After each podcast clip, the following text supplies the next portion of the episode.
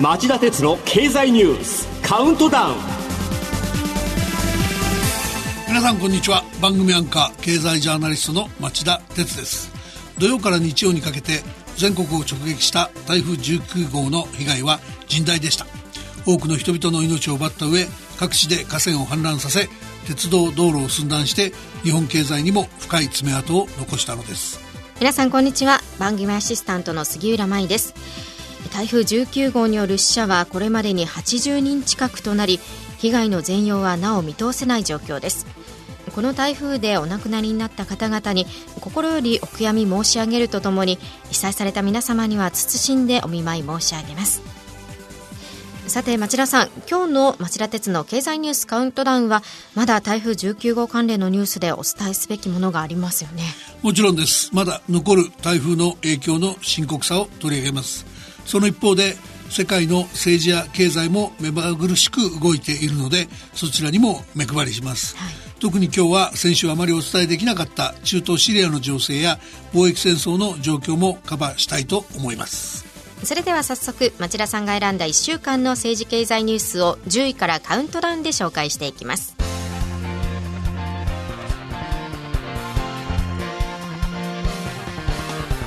町田鉄の経済ニュースカウントダウン。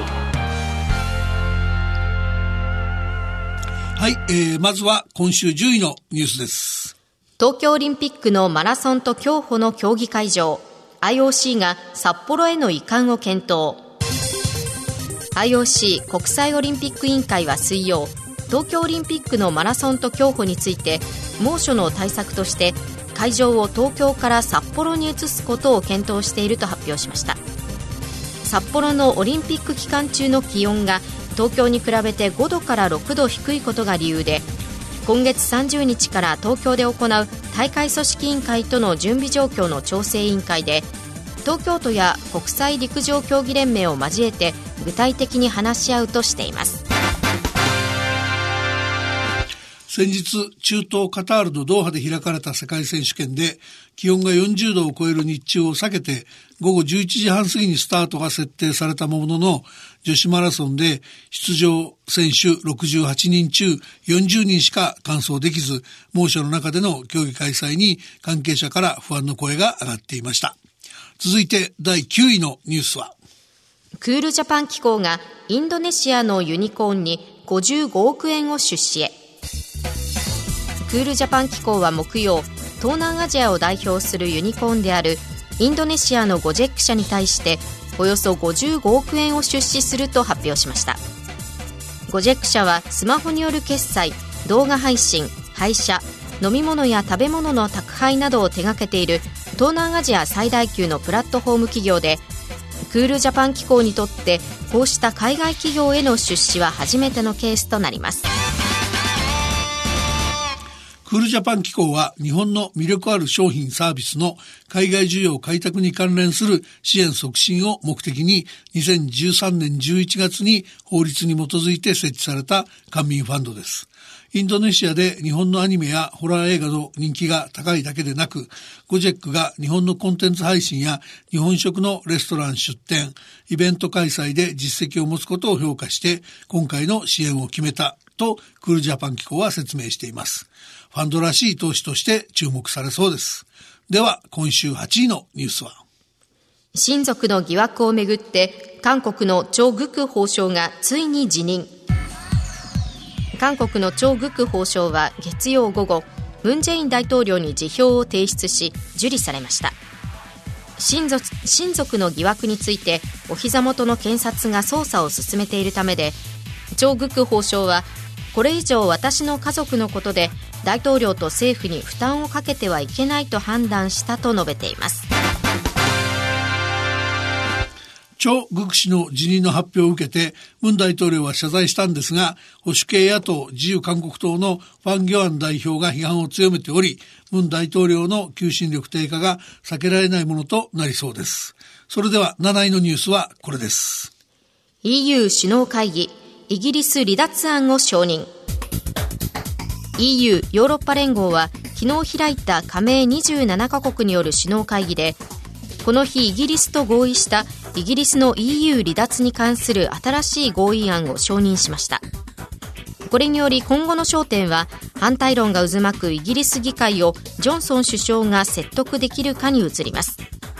説得できれば一定の合意のもとでイギリスは今月31日に EU を離脱することが可能になります。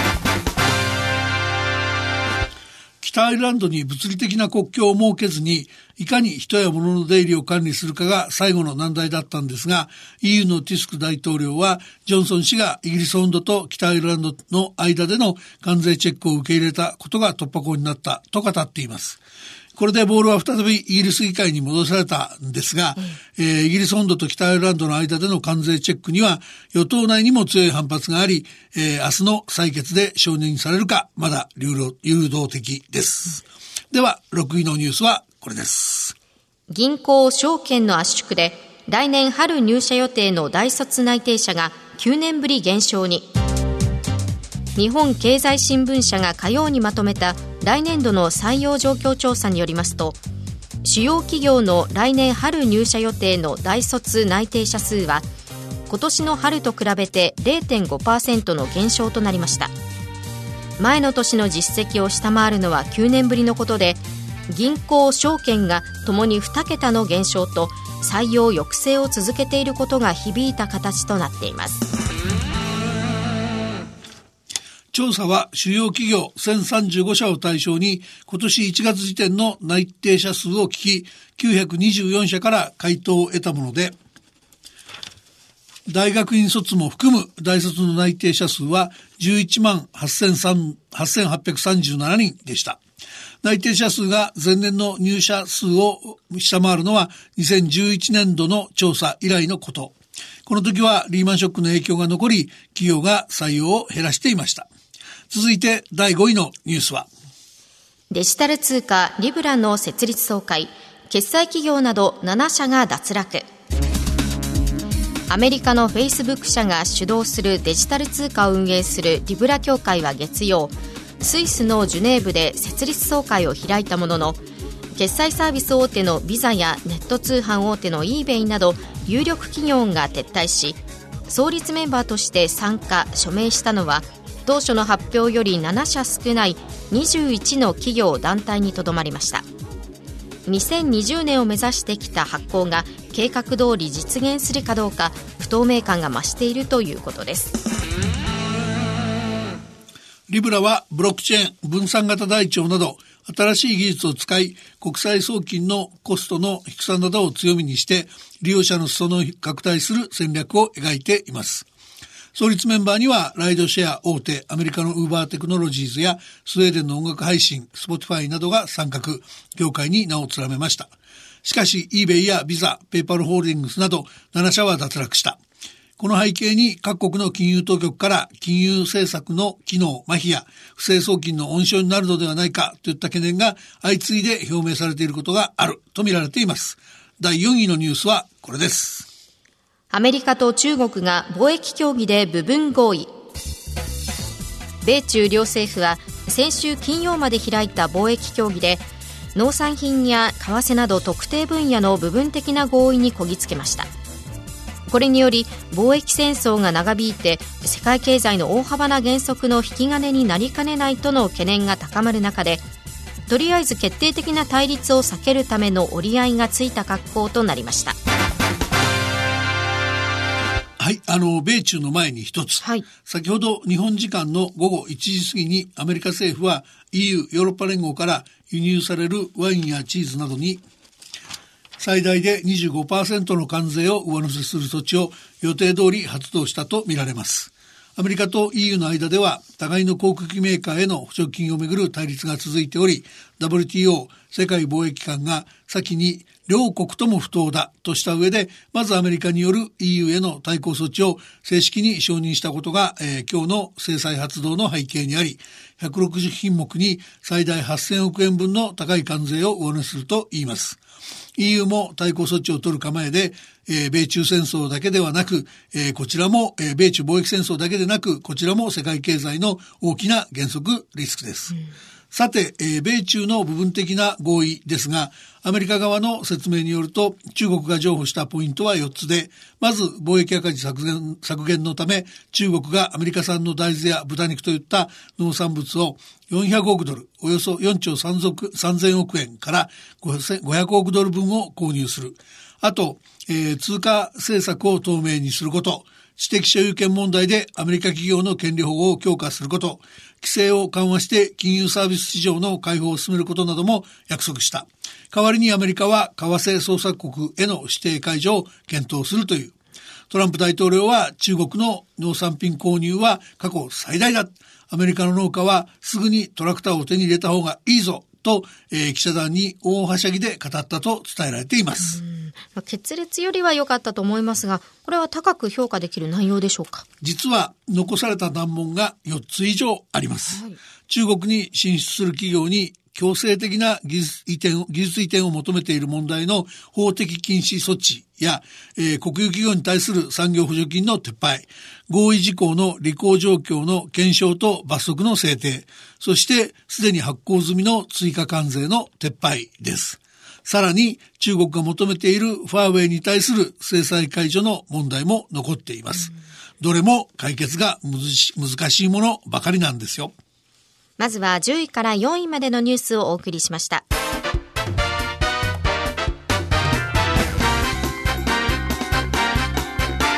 町田鉄の経済ニュースカウントダウンはい、えー、ニュースを続ける前に訂正があります。6位のニュースで、えー、調査を、えー、今年1日と言ってしまいましたが、えー、今月1日の間違いでした。それでは3位のニュースはこれです。IMF が今年の世界経済の成長予測を3.0%に引き下げ。IMF 国際通貨基金は火曜に改定した世界経済見通しで今年の成長率を3.0%と予測し前回7月時点の見通しから0.2ポイント下方修正しました。米中の貿易戦争を受けて世界的に貿易や投資が減速していることが最大の根拠でこれは世界経済がリーマンショック直後の2009年以来10年ぶりの低い伸び率にとどまるという予測です。また中国は来年の成長率が30年ぶりに6%台を割り込むとも予測しています。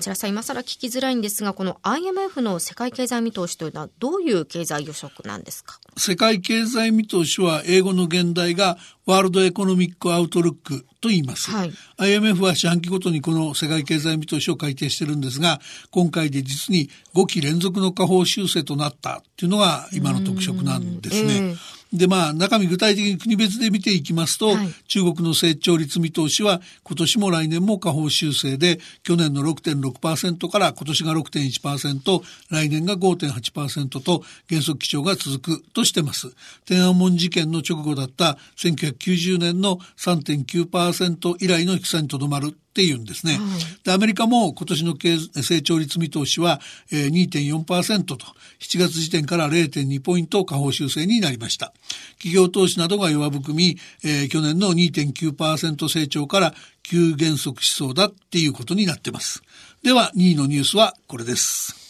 トルコ軍のシリアでの軍事行動、120時間の停止に。